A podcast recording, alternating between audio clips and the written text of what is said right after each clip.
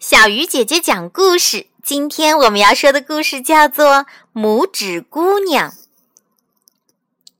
很久以前，在一个村庄里，有一个妇人，她没有孩子，所以非常希望有一个小宝宝。于是，她就去请求魔法师。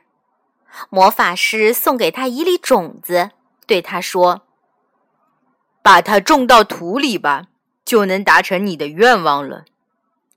妇人拿着种子，高兴地回家去了。他找来工具，把种子种了下去。谁知他刚把种子种下，这个神奇的种子马上就长出了一个漂亮的花苞。他情不自禁地吻了一下花苞，花苞就自己打开了。而且里面还有一个可爱的女娃娃，只不过这个小女娃长得非常小，只有拇指那么大。可妇人很高兴，给她取名为拇指姑娘。白天，拇指姑娘以桌上的盘子做池塘，用花瓣当小船来游玩。到了晚上，他就舒舒服服地睡在胡桃做的摇篮里，做着甜蜜的梦。有一天晚上，一只蟾蜍潜入了妇人的房间。他一见到拇指姑娘就十分喜欢，心想：“让我把她带回去，嫁给我儿子吧。”于是，蟾蜍就把胡桃摇篮和拇指姑娘偷偷的。带回家了。到了早上，拇指姑娘醒了过来，发现自己睡在荷莲叶上，吓了一大跳。当她听说要嫁给蟾蜍时，更是吓得伤心的哭了起来。好可怜哦！我们来帮助她吧。小鱼儿知道了拇指姑娘的遭遇后，都十分同情她。他们合力咬断了莲花叶，莲花叶慢慢的漂流开了。拇指姑娘非常感激他们，不断的向他们道谢。拇指姑娘在河上飘来飘去，遇到了蝴蝶姑娘。蝴蝶姑娘十分热心的说：“我也来帮忙吧。”于是，他用袋子把拇指姑娘乘坐的莲花叶拉到了岸边。这时，飞来了一只金龟子，把拇指姑娘抓走了。金龟子把她带到森林里的一棵大树上，并且神气地对同伴说：“我捡到了一个可爱的小姑娘。”但是，金龟子的伙伴们却说。哎呦，它只有两只脚，而且它没有胡子，难看死了。所有的金龟子都讨厌它，所以就丢下拇指姑娘，全都跑掉了。拇指姑娘就这样被留在了森林里，她吃着花蜜，睡花叶，喝露水，孤单的过着日子。不久，冬天来临了，天空飘着雪花，草也都枯萎了。拇指姑娘没有食物可吃，只有以枯叶裹身，但是仍然寒风刺骨。拇指姑娘又饿又冷的在森林中徘徊，心想：“嗯，好冷哦。”肚子又饿，这样子下去非饿死不可。拇指姑娘一面打哆嗦，一面在雪中前进。终于，她发现了一间野鼠婆婆住的房子。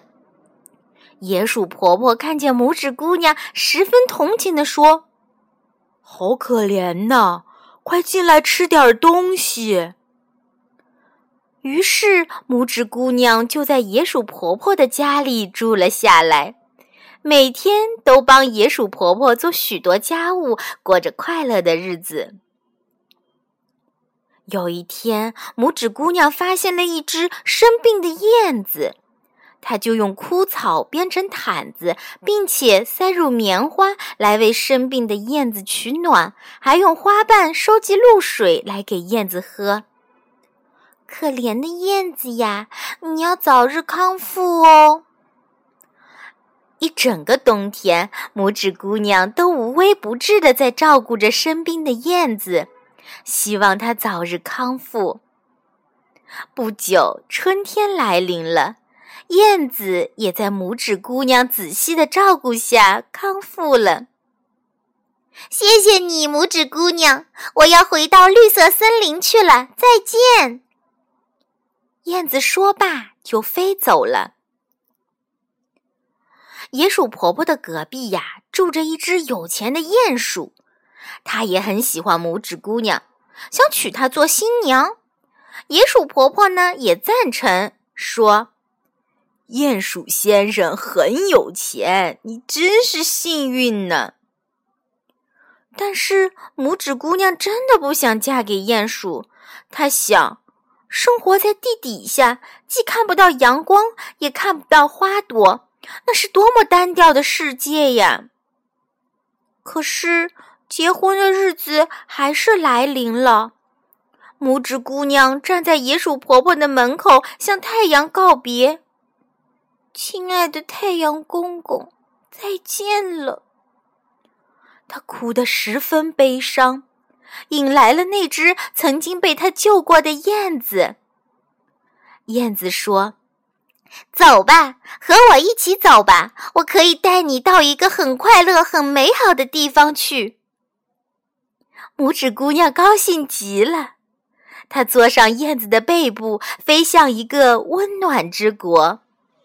温暖的国度里开满了美丽的花，燕子将拇指姑娘放在一朵最美丽的花上面，在那里站着一位小小的花王子。花王子十分喜欢拇指姑娘，并且向她求婚。拇指姑娘，请你嫁给我吧。嗯，拇指姑娘。害羞的点头答应了，花仙子们都非常高兴，送给她一对翅膀作为礼物。从此，拇指姑娘也能在花丛中飞来飞去，她和王子过着快乐的日子。一只小手上有几个手指头？亲爱的小朋友。